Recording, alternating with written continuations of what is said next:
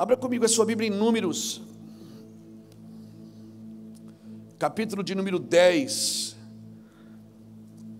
e versículo de número 28.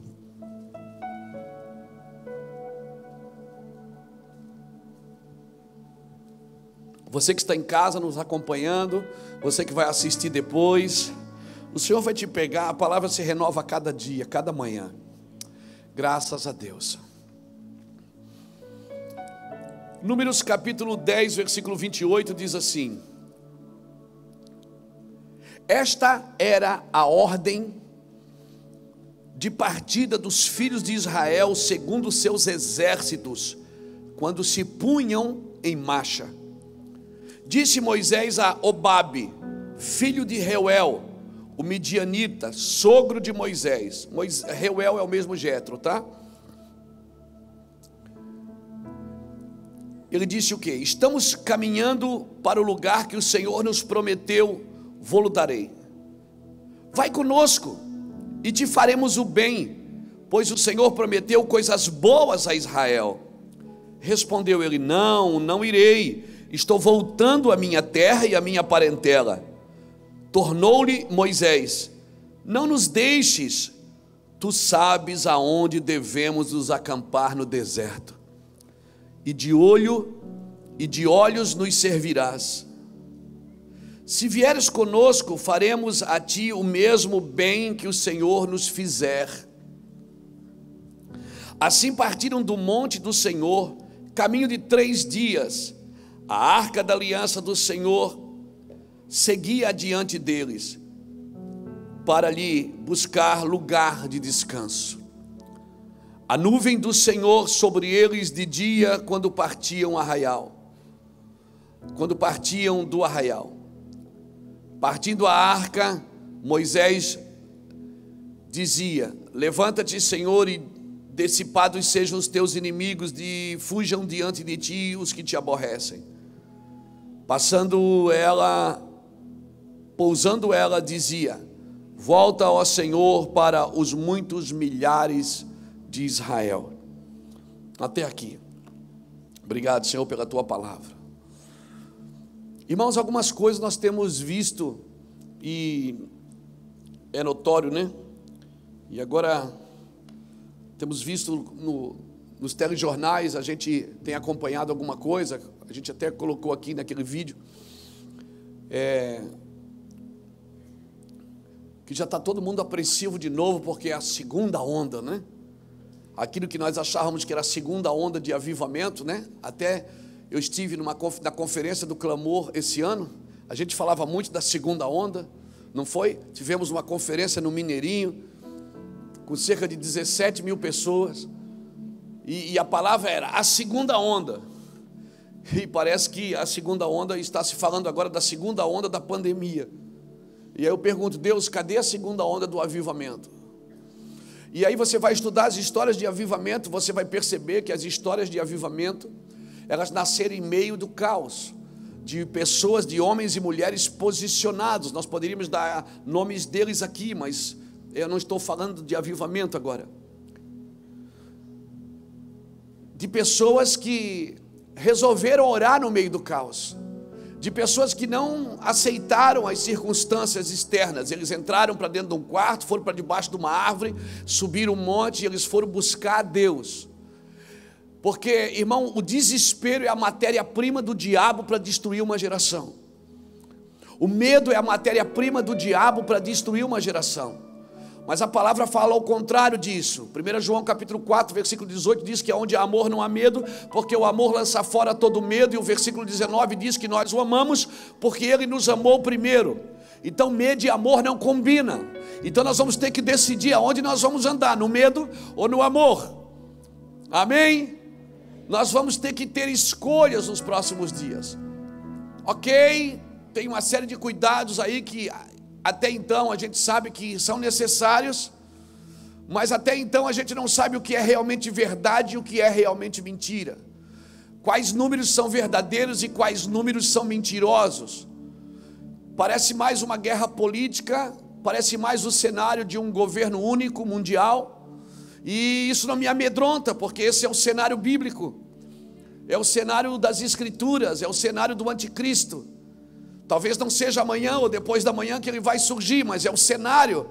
Então, cada vez mais que eu vejo os homens maquinando, os homens se corrompendo, os homens se sujando, cada vez mais eu acredito nas Escrituras, porque elas previram tudo isso. Amém? Quando Jesus queria dar ênfase à sua vinda, para que as pessoas acreditassem, ele dizia: examine as Escrituras, porque elas falam de mim. Examine as palavras. E numa, numa luta, né, tem, nós estamos até tentando, tem alguns que estão até tentando mudar a Bíblia.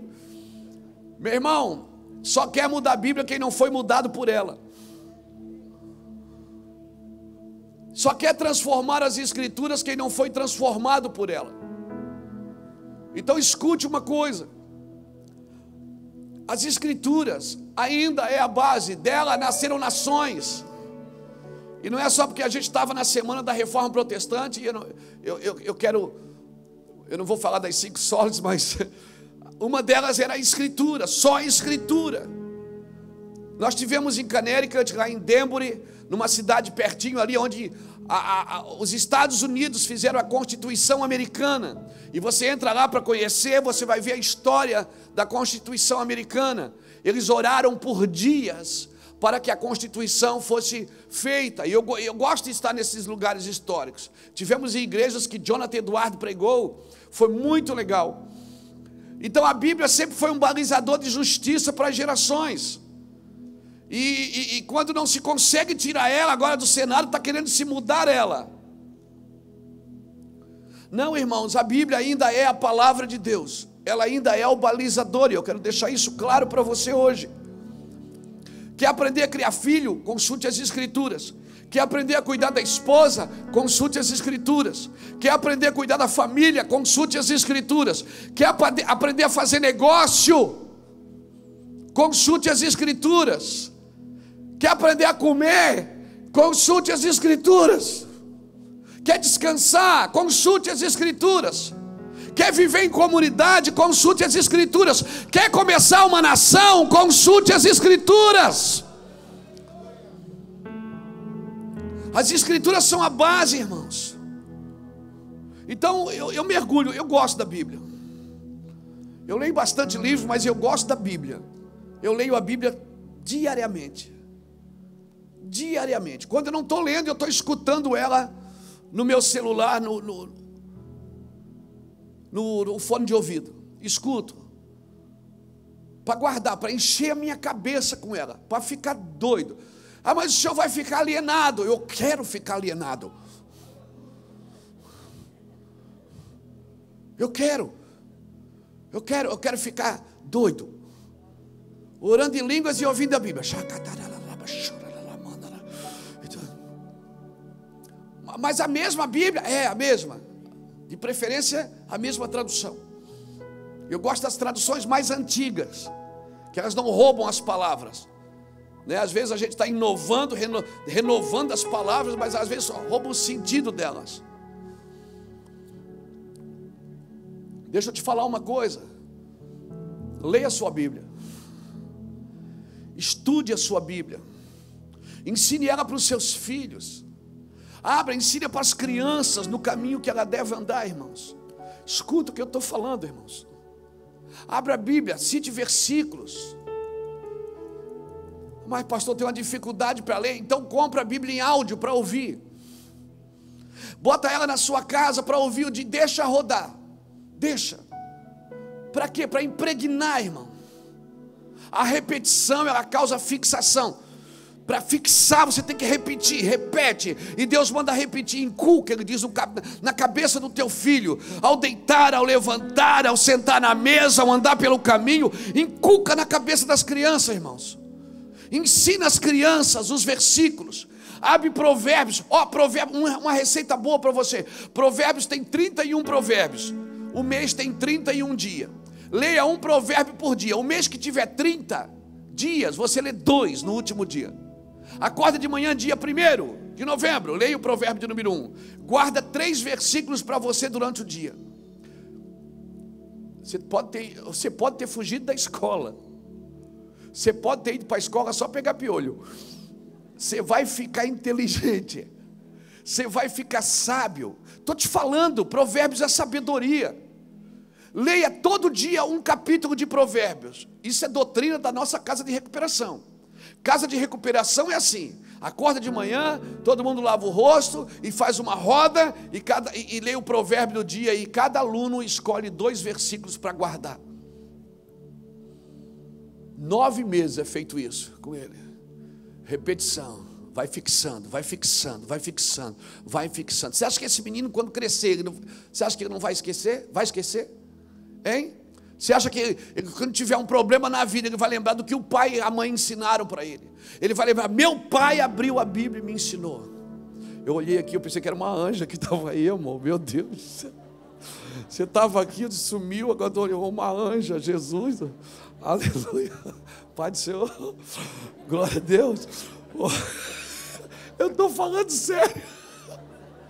Eu olhei de repente assim, eu já sonhei que eu estava voando, agora estou vendo o anjo. O negócio aqui está pegando fogo mesmo, meu irmão. É violência. Glória a Deus. Jesus não está fraco, não. Então, querido, inculque na cabeça da criança a Bíblia. Compra brinquedo, compra a Bíblia com historinha, com figurinha para ela ler, para ela colar. Vai, faz isso. Vai inculcando, essa criança vai crescer. Ela vai, ela vai crescer com aquilo na mente, com aquilo no coração. Por que, que nós podemos levar a Bíblia no presídio e não podemos entrar com ela na escola? Você já se perguntou? Por que, que no presídio o Muracava pode vir aqui fazer a campanha para levar a Bíblia para o presídio? Agora diz para o seu filho levantar uma campanha para levar a Bíblia para a escola, para ver se pode entrar. Por que, que na escola ela não pode mais ser base? Por que, que querem tirar o cristianismo da cabeça das crianças? Já se perguntou? Há uma conspiração para infantilizar uma geração, querido. Porque menino vira vítima de Faraó. Faraó matou foi os meninos. Há uma conspiração para que uma geração não cresça, para que ela não desenvolva. Não, querido. A Bíblia diz que eu tenho que me tornar como uma criança, mas ela não diz para mim ser infantil. Porque para criança não se dá herança, se dá presente.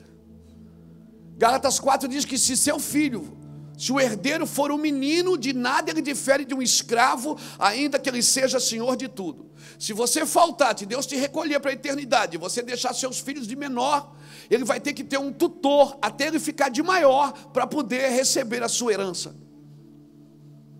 Porque para criança não se dá herança, para criança se dá profecia.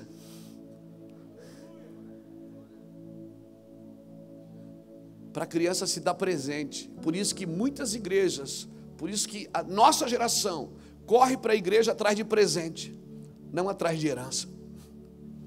Essa é a hora que você diz, é verdade.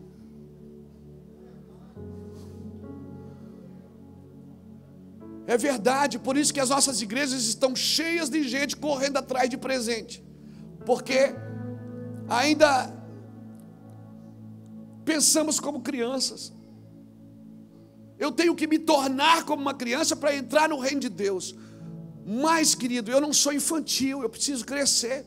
A Bíblia manda você crescer na graça e no conhecimento. É necessário crescer. É o equilíbrio entre buscar a Deus, entre buscar as Escrituras, graça e conhecimento. Eu preciso conhecer o Deus que eu estou servindo. Porque quanto mais eu conheço, mais eu me apaixono por Ele. Quanto mais eu conheço, mais eu me rendo a Ele. Aleluia! Glória a Jesus! Se você vai olhar para a igreja primitiva, essa semana nós tivemos lá na reforma protestante, e, cara, eu escutei tantas histórias lindas sobre a reforma, coisas que eu não estudei. Foi muito forte. E foi me dado a oportunidade de falar da igreja relevante no meio do caos, da igreja desses dias. Então, queridos, mas o nosso modelo de igreja ainda é primitiva. Leia, leia Atos capítulo 3, leia Atos capítulo 4, leia Atos capítulo 5, leia Atos capítulo 6, leia Atos capítulo 7, 8, 9, 10, mas principalmente do 3 até o 6, você vai ver como eles formaram uma liderança, como, como Pedro começou o primeiro, a, a primeira reunião, como eles apanharam em praça pública depois disso como eles sofreram por causa do Evangelho. Eles tinham uma causa, irmãos. Eles tinham uma causa, eles não estavam presos a nada. E a Bíblia diz que não havia necessidade entre eles. Sabe por que, que não havia necessidade? Eles eram todos ricos. Não, eles eram todos generosos.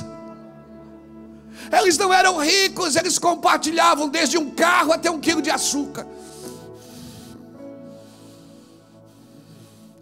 Eles compartilhavam recursos, compartilhavam alegria e compartilhavam sofrimento. Eles eram unidos por uma causa. A Bíblia diz que nada eles tinham a sua vida por preciosa contanto que eles cumprissem o propósito de Deus nas suas vidas. Aleluia! Glorificado e exaltado seja o nome do Senhor. Pastor, mas é só eu. É difícil, é minha família, é só eu, é, é só eu na minha rua. É... Ei, ei, ei, ei, ei, ei, deixa eu te falar. A necessidade da maioria sempre se serviu da fé da minoria. Sempre.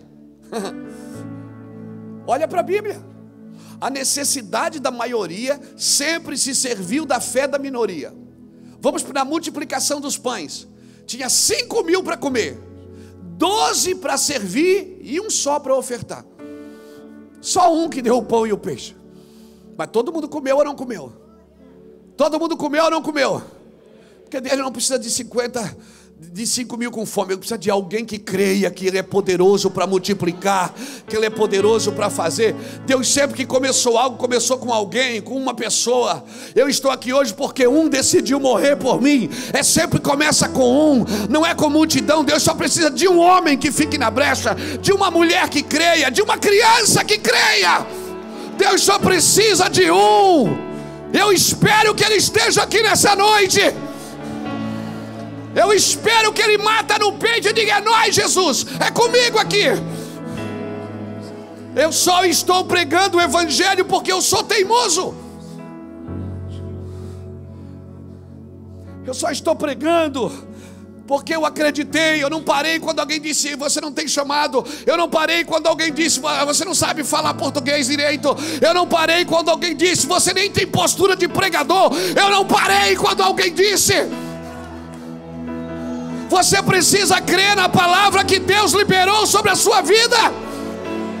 Não, levanta essa mão aí e diz: É eu, Jesus, aqui, ó. É eu, Jesus. Envia-me a mim.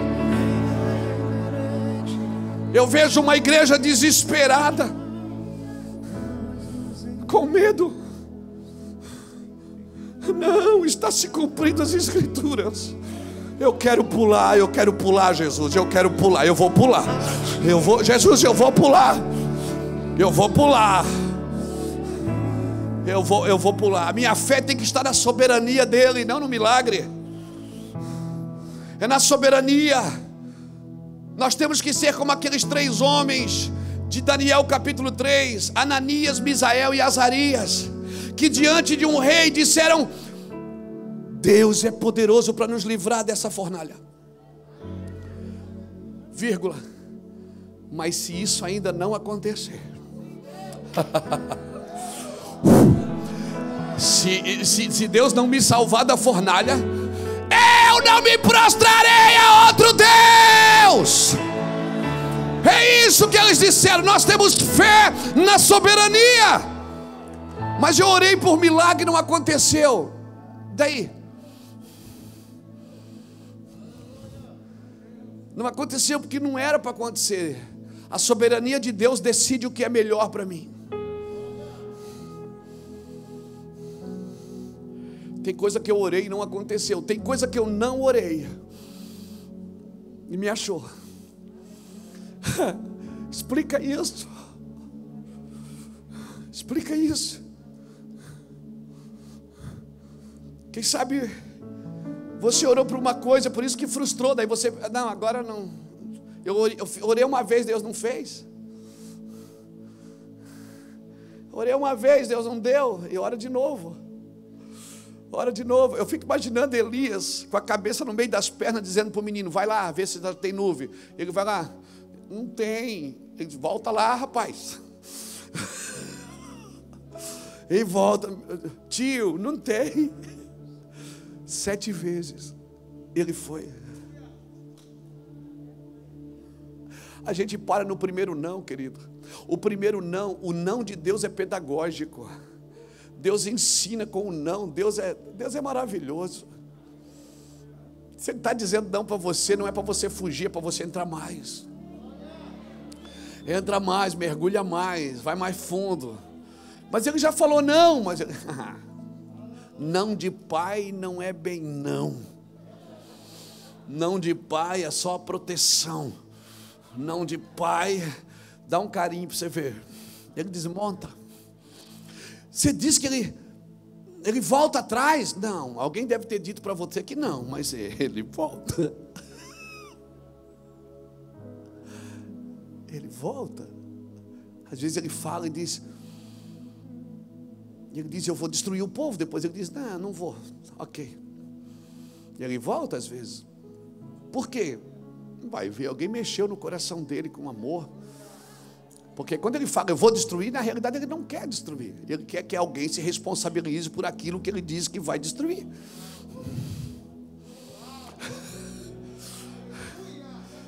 Quando ele diz, quando ele falou, eu vou destruir Nínive, lembra do domingo passado? Quem estava aqui? Vou destruir Nínive. Jonas disse: É verdade, vamos embora destruir Nínive. Chega lá, Deus, Jonas libera a palavra, o rei se arrepende. O pregador não volta atrás, mas Deus volta. O pregador diz: Deus vai acabar com tudo aqui, aleluia. E Deus disse: Não vou. Ele se arrependeu. E Jonas fica bravo. O senhor não me honrou. Eu preguei uma coisa, o senhor fez outra.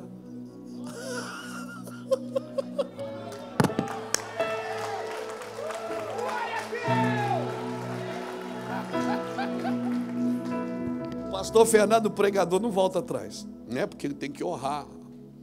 Tem, Deus tem que honrar a, a como é que é a reputação dele. Mas como Deus não está nem aí para a reputação. Deus é Deus, você crendo ou não. Reino de Deus é isso, querido. Deus abençoando um para servir a todos. Sempre é isso. Quando Deus abençoa um é para todos, não tem a ver com. E aí, ou você vai ser lembrado pela sua adoração ou pela sua incredulidade. Ou, vai ser, ou você vai ser lembrado pelas pessoas que você empoderou, destravou, deu continuidade com elas, ou vai ser lembrado por as pessoas que você destruiu, parou no caminho, pararam em você. Você é um rio, não é uma represa. Deixa o povo passar por você. Deixa o povo beber água.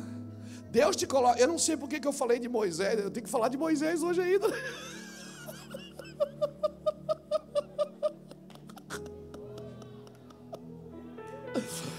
não queria pregar de você hoje, Moisés. Sai daqui. Deus te coloca no rio. A Bíblia diz que em Ezequiel 47 que, que ele entrou no rio. Mediu mil côvados, as águas davam nos atelhos. Mediu mais mil, davam nos joelhos. Mediu mais mil, davam nos lombos. E mediu mais mil, daí não deu mais para andar, para andar, teve que nadar. Ou seja, as águas levaram ele. Deus te coloca no rio, mas quem anda no rio é você. Você decide em que medida você quer andar. Você decide que medida. Eu prefiro águas que me levam. Eu prefiro pular. Eu vou pular. Deus já mandou, eu vou pular. Eu prefiro que ele me ele faça do jeito dele. Queridos, olhai para as aves do céu. O que é que Jesus disse? Elas não plantam, elas não colhem, elas não juntam em celeiros, mas Deus as sustenta e não deixa falta nada a elas. Ele diz: Não valeis vós mais do que elas? Algum passarinho já bateu na sua porta? Pedindo comida? Hã?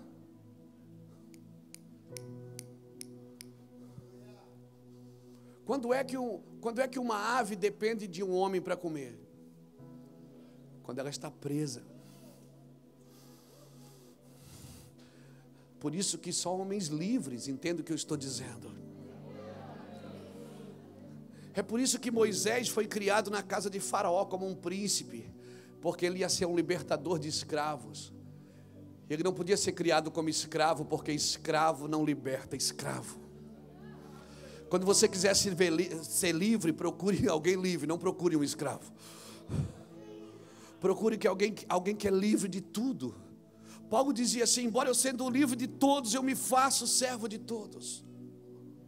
Agora eu entendo porque eu mandei abrir o texto. Vamos lá.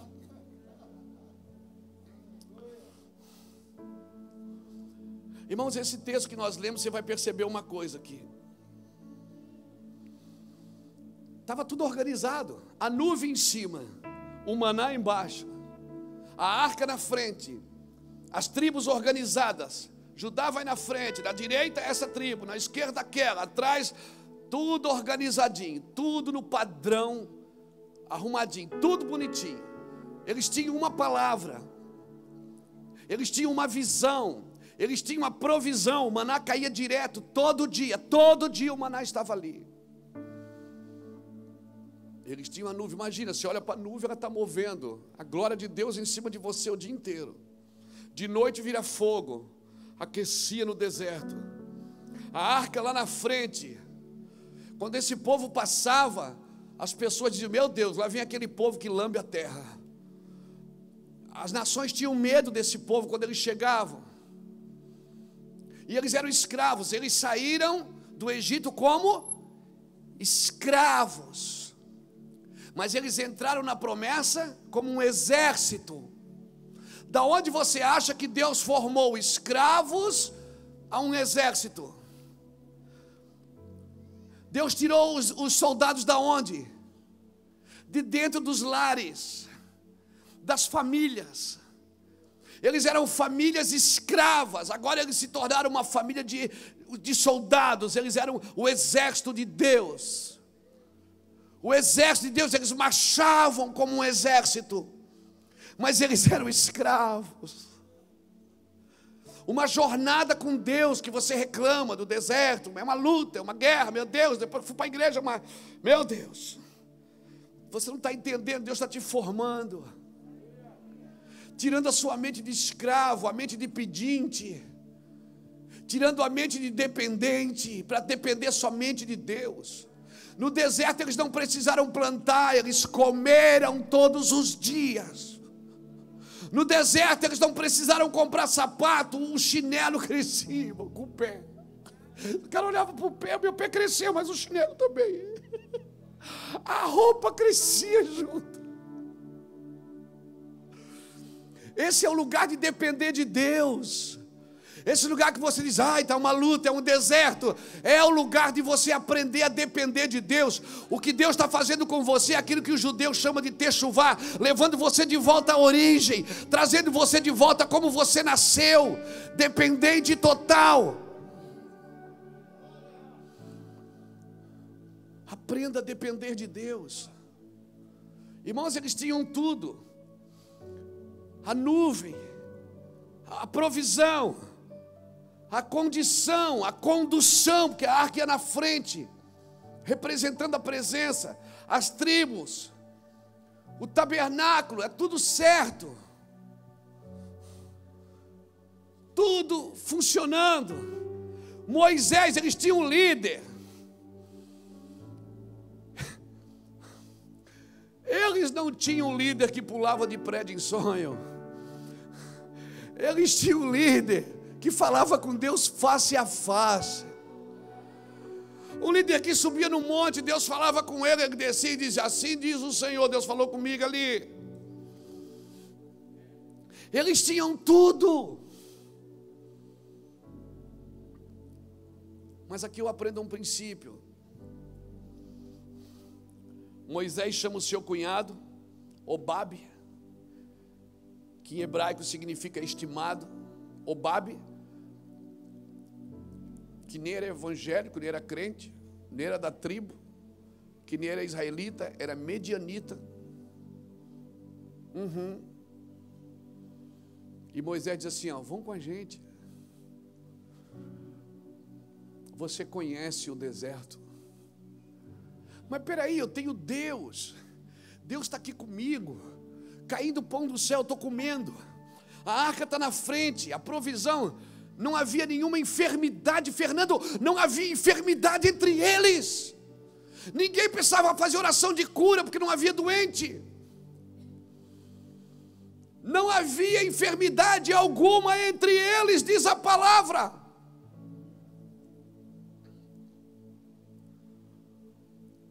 sem dor, sem doença. Mas o ser humano ele sempre tem que arrumar uma coisa para murmurar, né, irmão? Está tudo bem, ele diz: "Ai, que vida chata, está tudo bem". Tem aventura, não tem, tem, tem nada para fazer.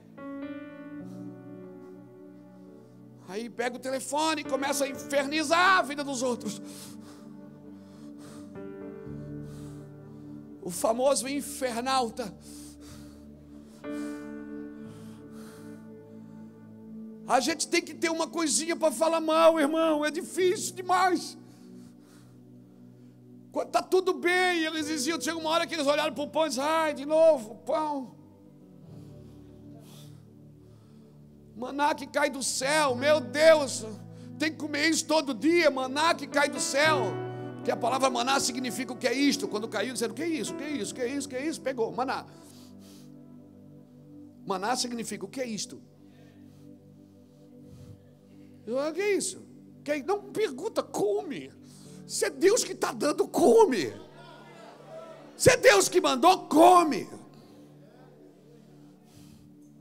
Não, mas eu não gosto. você vai aprender a gostar. Se você quer andar com Deus, você vai ter que sentar na mesa dele. Amém? Você não está aqui na igreja para Deus enriquecer você, não. Você não está aqui na igreja para mudar de vida. Não, eu estou aqui para Deus melhorar a minha vida. Deus não melhora, Ele mata. Ele quer que você perca a sua vida para você ter a vida de Jesus. Aquele que não perder a sua vida por amor de mim, não é digno de mim mas o pastor não vai abençoar a minha vida. E eu não, eu sou doido. Deus quer te matar e eu vou te abençoar. Aí a luta vem para mim. Deus ele quer que você morra.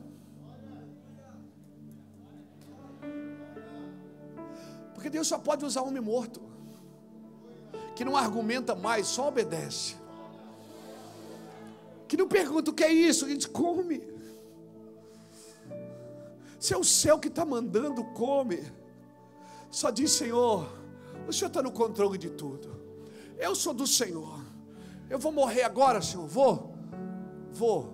É! Não vou? Oh. O problema é que nós ainda estamos com a mente fixa num lugar. Nós estamos tabernaculando com Cristo, irmão. Você vai viver a eternidade, a sua vida não vai acabar com 60, 70. 80, talvez. Não, a sua vida é eterna, ela vai continuar. Amém. Ela vai continuar. Você você não deveria pensar só nesta vida. A Bíblia diz que é quando eu penso só nessa vida, o miserável homem que eu sou. E o Senhor deu uma promessa, Ele diz: Olha, se você deixar tudo nessa vida por causa de mim, eu vou te dar mil vezes mais, cem vezes mais, nessa vida e na vida que há de vir. Eu, te, eu, eu tenho que pensar nessa transição. Eu sou um ser geracional, eu sou um ser eterno.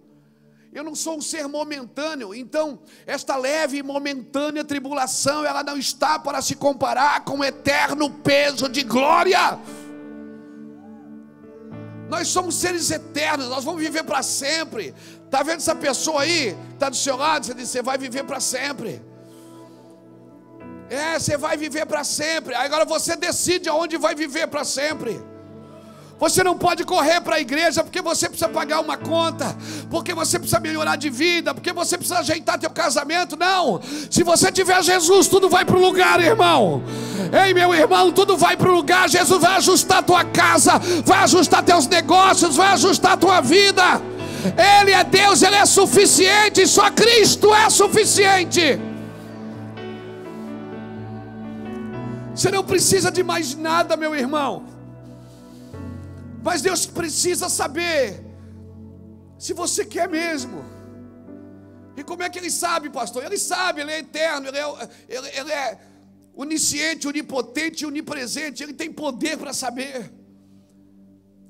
Agora, minha vida precisa comunicar isso para as pessoas. É a minha vida que comunica, irmãos, não são as minhas palavras. Um povo que tinha tudo, tinha Deus, tinha tudo, Fernando. Cara, um líder como Moisés,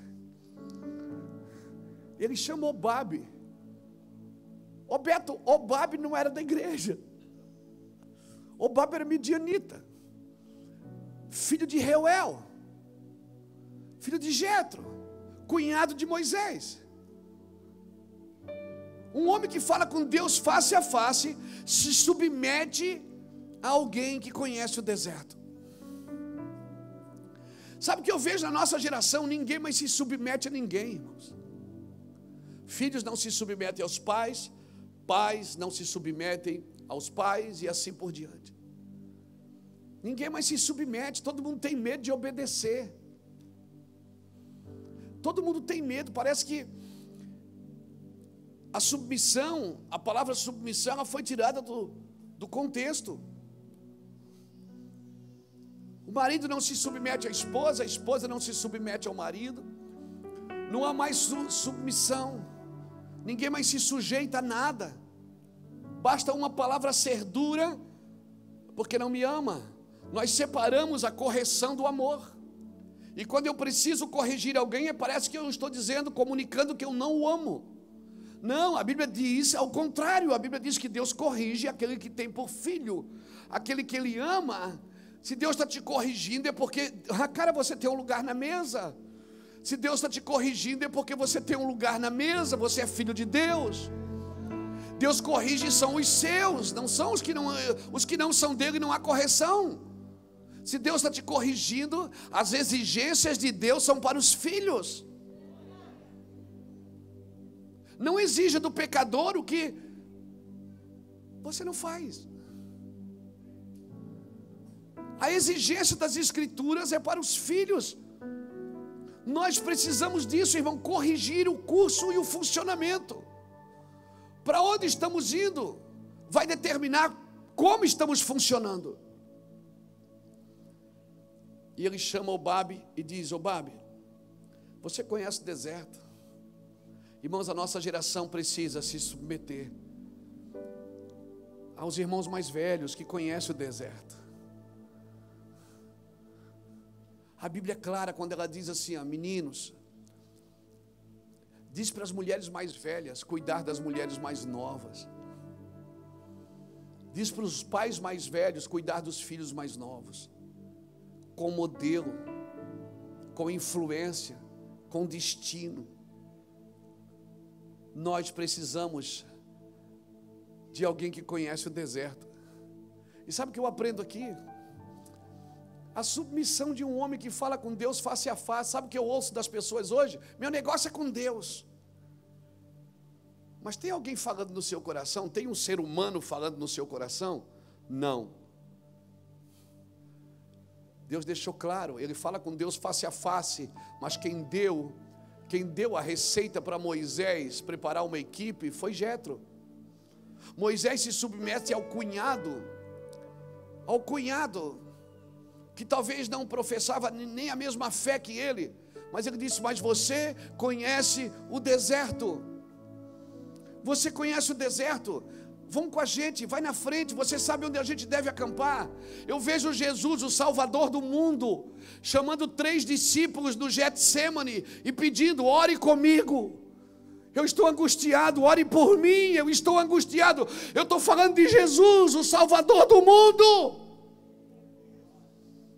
que chamou três terráqueos que chamou três terráqueos, Pedro, Tiago e João, e diz: Ore comigo, eu estou angustiado até a morte. Me guardem em oração, me protejam em oração. Meu Deus, a primeira narrativa negativa da criação foi: não é bom que o homem viva só. Isso não serve só para casamento. Não é bom, não é bom. John Maxwell diz uma coisa interessante: ele diz, olha, um homem que cresce na vida sozinho é porque fez alguma coisa errada no caminho. Nós não podemos crescer sozinho, eu preciso de você, você precisa de mim, nós precisamos de Cristo até o fim.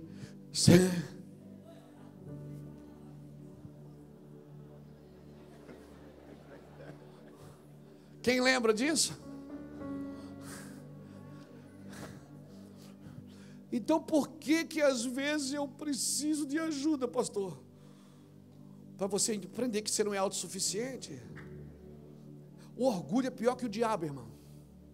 O orgulho é que nem mau hálito. Quem tem não sabe que tem.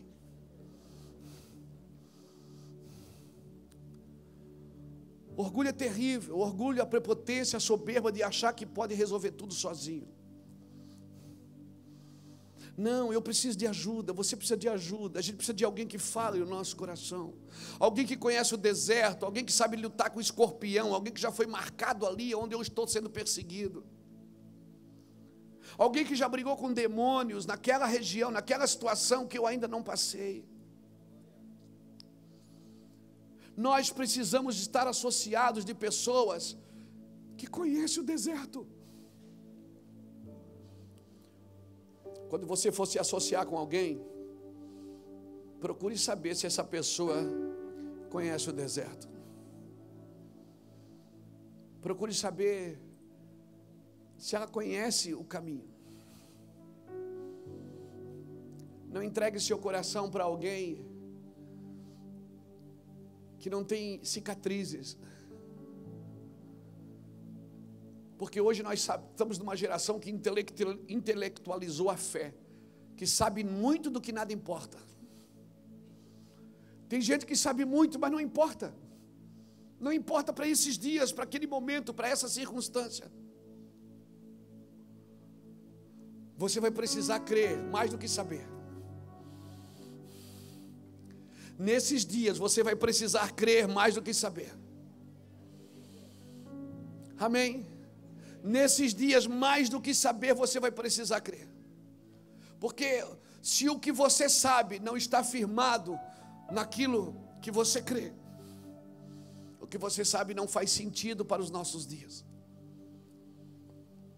E quando Moisés, que fala com Deus face a face, que tem a nuvem a seu favor, que tem a provisão ao seu favor, que tem a arca a seu favor, que tem uma palavra a seu favor, que agora aquele povo é um, é um exército, que não é mais, eles não são mais escravos lá no Egito, agora eles são um exército, eles estão, já saíram, estão marchando, e perceba, as pessoas incrédulas foram ficando pelo caminho.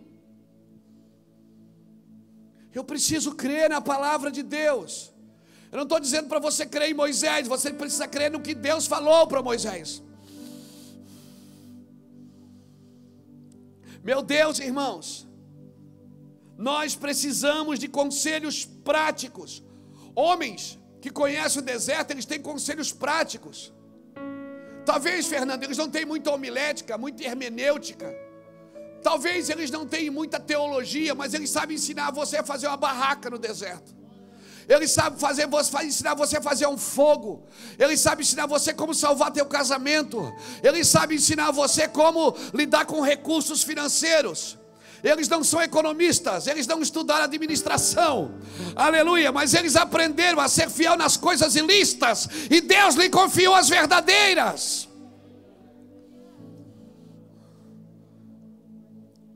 Nós precisamos de homens e mulheres com conselhos práticos nos nossos dias, irmãos. Homens que são precisos na jornada. Ele disse: Vão com a gente porque você sabe aonde acampar, ou seja, você sabe onde a gente deve ficar em segurança. Você vai nos servir de olhos. Oh.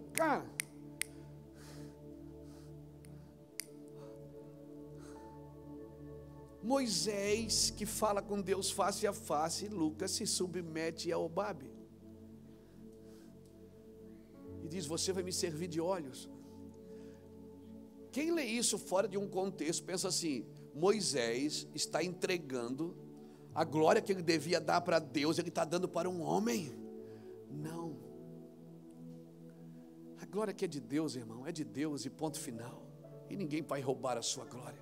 Você pode dar para quem você quiser, a glória é dele. Mas o que eu aprendo aqui é a submissão ao outro. Que o individualismo caia por terra no meio da igreja do Senhor Jesus Cristo, irmãos. Que o individualismo caia por terra. Moisés, o maior legislador das Escrituras, submetido a um homem que conhecia o deserto. Se eu quero viver no tempo da continuidade, eu preciso disso.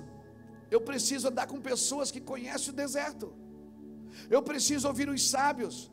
Eu preciso ouvir pessoas que têm coisas práticas. Talvez elas não sejam ortodoxas, mas elas são ortopráticas. Elas têm praticidade. Elas resolvem rápido. Amém? Amém, irmãos? Louvado seja Deus. Tem gente que você quer, ela vem conversar com você, você quer abrir a Bíblia para dar um versículo. Às vezes ela não quer um versículo, ela quer um abraço. Não, mas eu sou, eu sou homem de Deus. Dá um abraço.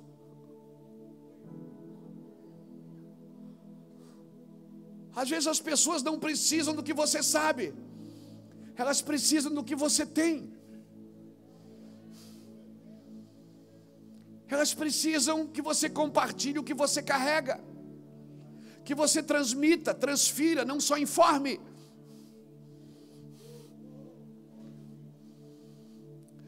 Eu não quero mais ouvir pessoas que não transmitem a Deus. Eu não quero mais ouvir informações sobre as Escrituras. Eu quero ver alguém queimando. O Mevan Academy aqui tem, uma, uma, tem, um, tem um ditado que virou popular em nosso meio: luz na mente e fogo no coração. Do que adianta a mente estar iluminada se você não tem paixão pelo que faz? Não, mas eu sei, eu domino isso. Domina.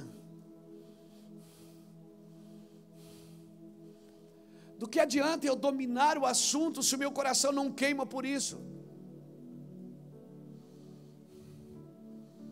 Do que adianta? Irmãos, eu estou preparando algo para falar no, no café dos pastores sobre isso. Mas deixa eu dar uma palhinha aqui. Moisés diz para Deus assim: Senhor, eu não sei falar. Deus diz: tudo bem, para falar no teu lugar pode ser outro.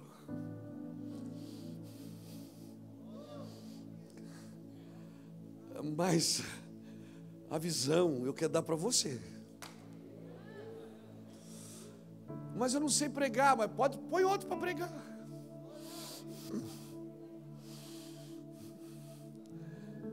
Eu sou gagá, gagago. Mas não tem problema, bota o teu irmão para pregar. Eu falo para ti, tu fala para ele, que ele é teu irmão, ele vai, vai, vai, vai, vai entender o que tu está tu, tu, tu tá dizendo. Eu falo para ti, tu fala para ele e ele fala para o povo. Fechou?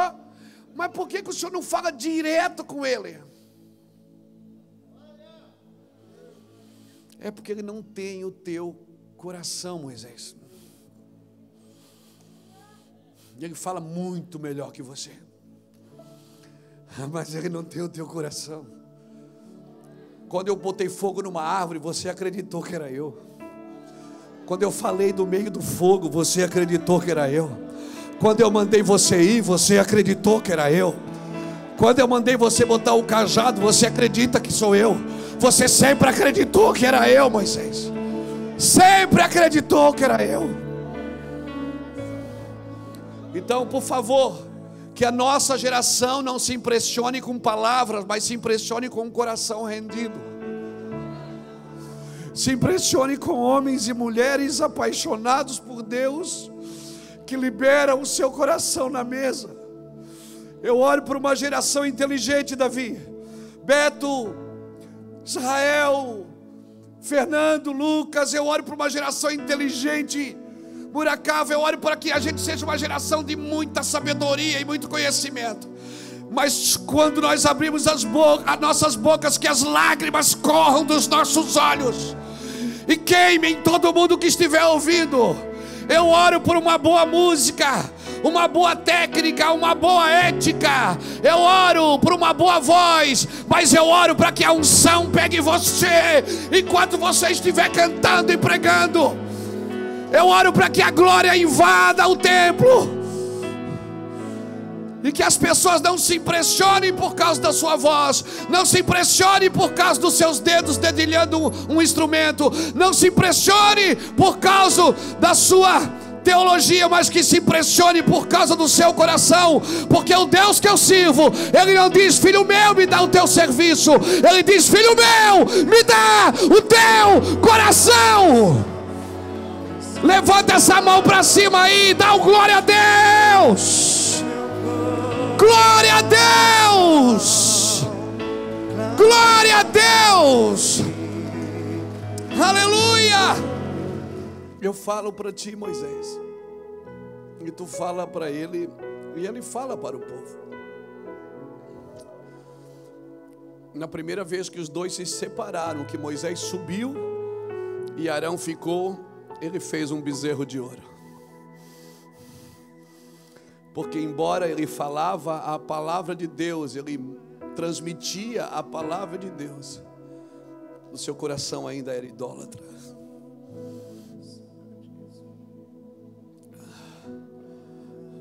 Do que adianta ter a mesma palavra e não ter o mesmo coração? Do que adianta abrir a boca para falar das Escrituras e não ser queimado por ela? Ah, eu oro para que a Escritura queime você por dentro. Pegue você por dentro. Quando você estiver lendo, as letras saltem no seu espírito e toquem você poderosamente. Você tenha desejo de multiplicar o que você está ouvindo. Eu sinto o amor de Deus aqui, gente. Eu, eu, Deixa eu fazer uma doideira aqui. Você que quer ser um pregador do Evangelho, com luz na mente, fogo no coração, ande com homens de cicatrizes, busque conhecimento. Não diga, ah, eu, eu tenho espírito. Não, se submeta a homens que já, já conhecem o deserto, já foram picados por cobras homens que já foram picados por cobras, já foram traídos, já foram enganados, já foram frustrados, já foram interrompidos, já foram caluniados, já foram difamados. Eu quero convidar você para dobrar o seu joelho, ou, se você quiser ser um pregador, porque essa menina aqui hoje, aqui na frente, uma criança que estava sentada aqui na frente disse: Eu quero ir para a África. Quando eu era menino, eu brincava de crente. Eu e o meu tio, que já morreu. Ele é mais novo do que eu, ele morreu. Nós brincava de crente. Nós congregávamos na igreja presbiteriana, ali na rua 7 de setembro, do lado da garagem do coletivo, com meus avós, que já estão na eternidade também. E nós brincava de crente. Tinha um fio, antigamente o, o ferro de passar roupa, o fio vinha separado. Nós amarrávamos o fio numa cadeira E a tomadinha era o nosso microfone, o inário, a Bíblia. E nós brincava de crente. Depois nós desviamos, nossos pais se separaram, desviamos, mas quantas noites eu passei sentado numa esquina, cheio de gente drogada ao meu redor e falando da Bíblia para eles. Cantando as canções da igreja, glória para sempre é o Cordeiro de Deus, doido, drogado. Uma criança dessa que falou, eu quero ir para a África, nunca vai mais, ela nunca mais vai se livrar disso, irmãos.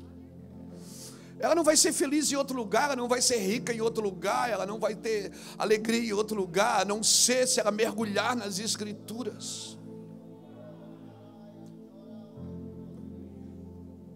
Eu digo isso aos meus filhos, eu digo, vocês foram criados para servir a Deus, não tem jeito. Vocês não vão prosperar em outro ambiente, vocês não vão ter dinheiro de outro jeito, vocês não vão ser felizes de outro jeito. Samuel quer jogar bola, Bruna quer ser empresária, meu filho mais velho já é empresário. Mas eu digo: vocês não vão se livrar das escrituras, não tem jeito, elas estão impregnadas dentro de vocês. Talvez ela não esteja na boca, mas ela está no coração. E quando o deserto apertar, vocês vão saber para onde correr. Quem foi selado, irmãos? Aqueles que são nascidos de Deus, o maligno, Fernando, não lhe toca. Os nascidos de Deus, Davi, os mal, o maligno não lhe toca, Beto, não lhe toca. Os que nasceram de Deus, o maligno não lhe toca.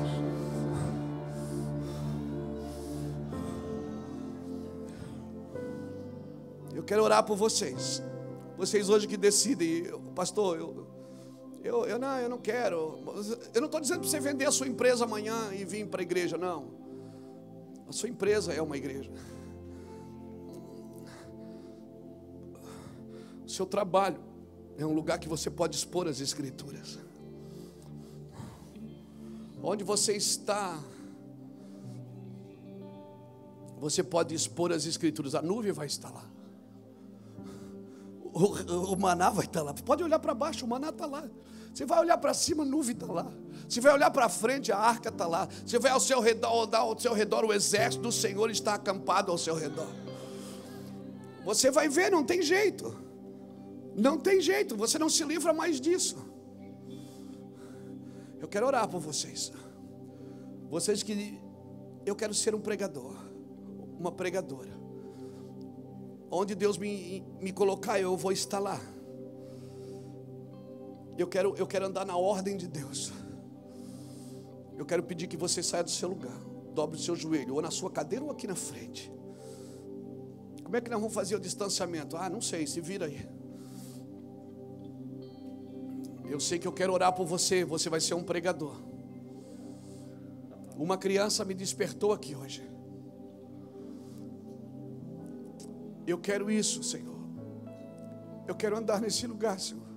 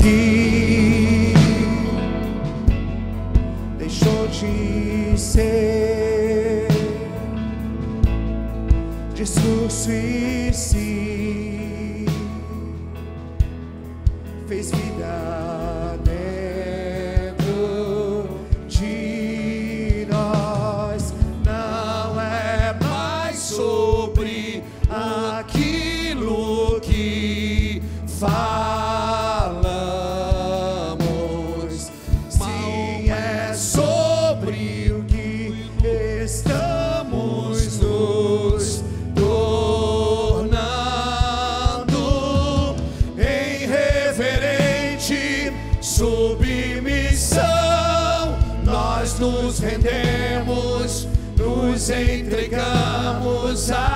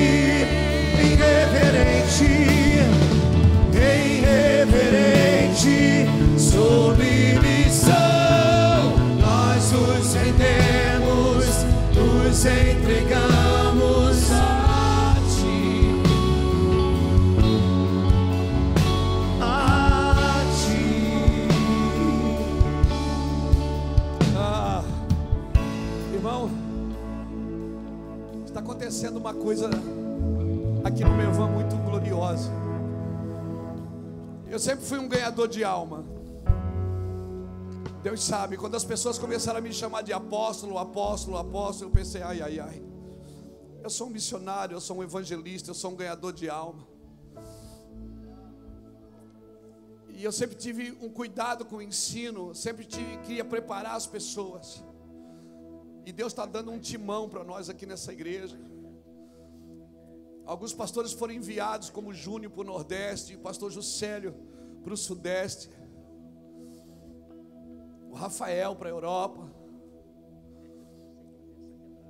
Tantos pastores que Muracava na região da América Latina, o Gladson na região da Ásia, Felipe Vilela na região da África. Mas Deus tem trazido um time para essa casa de mestres da palavra, mas inflamados, irmãos. Eles pregam teologia chorando. Eles pregam teologia chorando. Eles contam as histórias da Bíblia chorando. Eu louvo a Deus, Fernando, porque aquilo que Deus está formando aqui nessa casa, pelo coração de vocês, e a minha oração é que vocês nunca percam isso. Que o crescimento não nos tire da paixão. Que os recursos, que o maná, você olha para o chão, tem maná, cara, todo dia, mais do que precisamos. Que, que a fartura não não faça nos pisar no favo de mel, porque a, a, a alma farta ela pisa o favo de mel. Mas para a alma faminta, até o amargo se torna doce. Que nós nunca percamos esse nosso coração.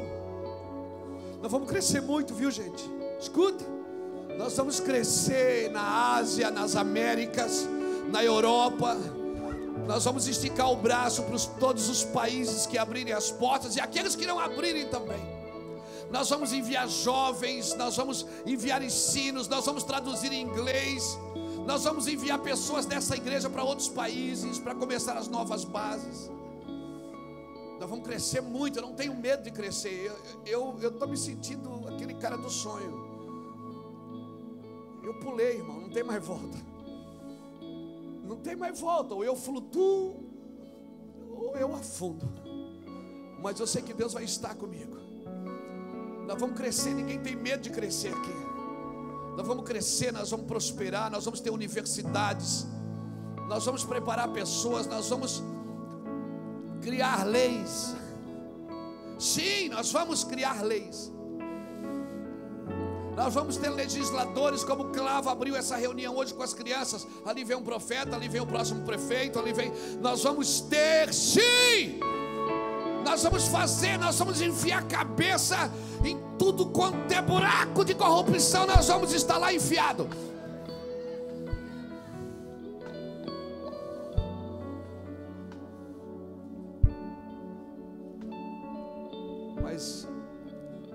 Eu só peço uma coisa para o Senhor: que a gente não perca essa paixão que nos faz chorar. To... Eu choro todo dia.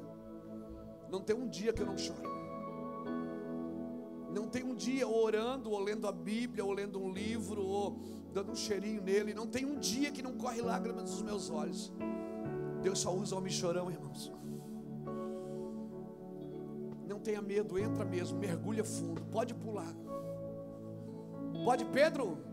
Mestre, é tu, que, é tu que estás aí mesmo, manda que eu vou também. Ele diz: Vem, Pedro. Sou eu, pode vir, Pedro. Enquanto você olhar para mim, você não afunda, Pedro. Não olha para o vento, não olha para a pandemia, não olha para o Covid, não olha para a corrupção da mídia, não olha para a corrupção dos governos, não olha para essa cultura infernal, não olha para esse movimento globalizado que quer tornar o homem uma presa, não olhe para isso, olhe para mim, Pedro, olha para mim, que você vai andar sobre as águas, Pedro. Não tenha medo. O meu recado para você é hoje: é, Deus está levantando homens que estão corrigindo o curso e o funcionamento da igreja. São homens que conhecem o deserto, homens que têm marcas. A gente não tem muito diploma, né, Beto? Mas a gente tem marcas. Quando você chegar na eternidade, que você olhar para o trono branco, você vai ver do lado do trono um homem, um judeu de 33 anos, chamado Jesus, Yeshua. E você vai ver na mão dele, você não vai ver um diploma, você vai ver uma cicatriz. Você vai ver a marca de um homem que venceu o mundo, venceu a corrupção, venceu o medo, venceu o engano, venceu o pecado. Ele é o meu modelo, um homem que tem marcas. Siga alguém que tem marcas. Siga Jesus Cristo. Não tenha medo. Não tenha medo. Você precisa transferir e transmitir essa esperança. Nós vamos crescer, Davi. Nós vamos crescer, Fernando. Nós vamos crescer, nós vamos, nós vamos avançar. Nós não temos medo. Nós vamos encher estádios. Escute, nós vamos encher estádios de pessoas famintas pela glória de Deus. Mas eu só não quero perder essa paixão, esse amor que queima todos os dias. O temor do Senhor é o princípio de toda sabedoria. Não perca esse temor, não perca esse fogo esse lugar, esse lugar. Eu quero orar por você agora. Nós vamos terminar. Não tenha medo. Não acredite na mentira. Acredite na verdade de Jesus. Aleluia.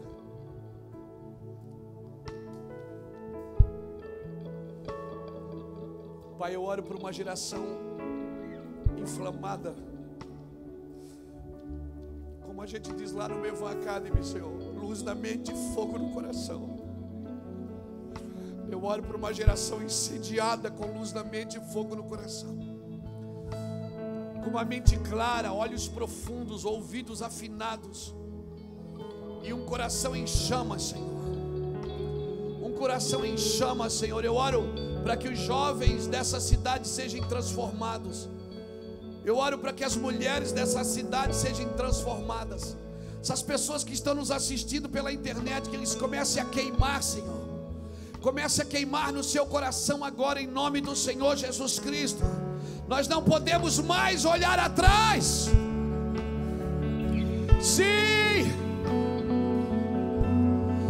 sim, Deus. Voltará.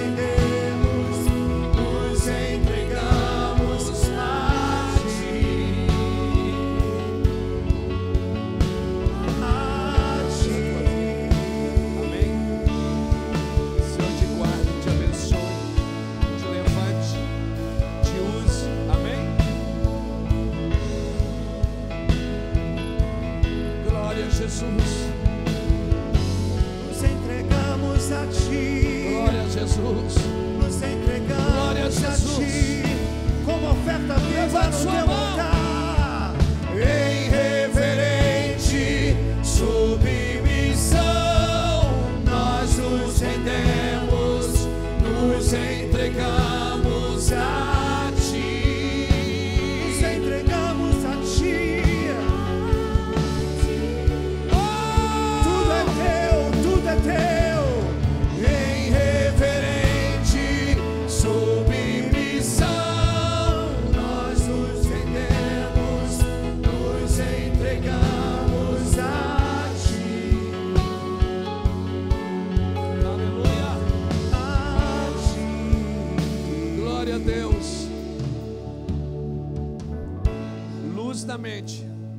comigo, luz na mente. Fogo no coração. Diga conhecimento e paixão. Ande nesse lugar. Que o Senhor te abençoe e te guarde. Que o Senhor faça resplandecer o seu rosto sobre ti e tenha misericórdia de ti. Que o Senhor sobre ti levante seu rosto, te dê a paz. Thank you.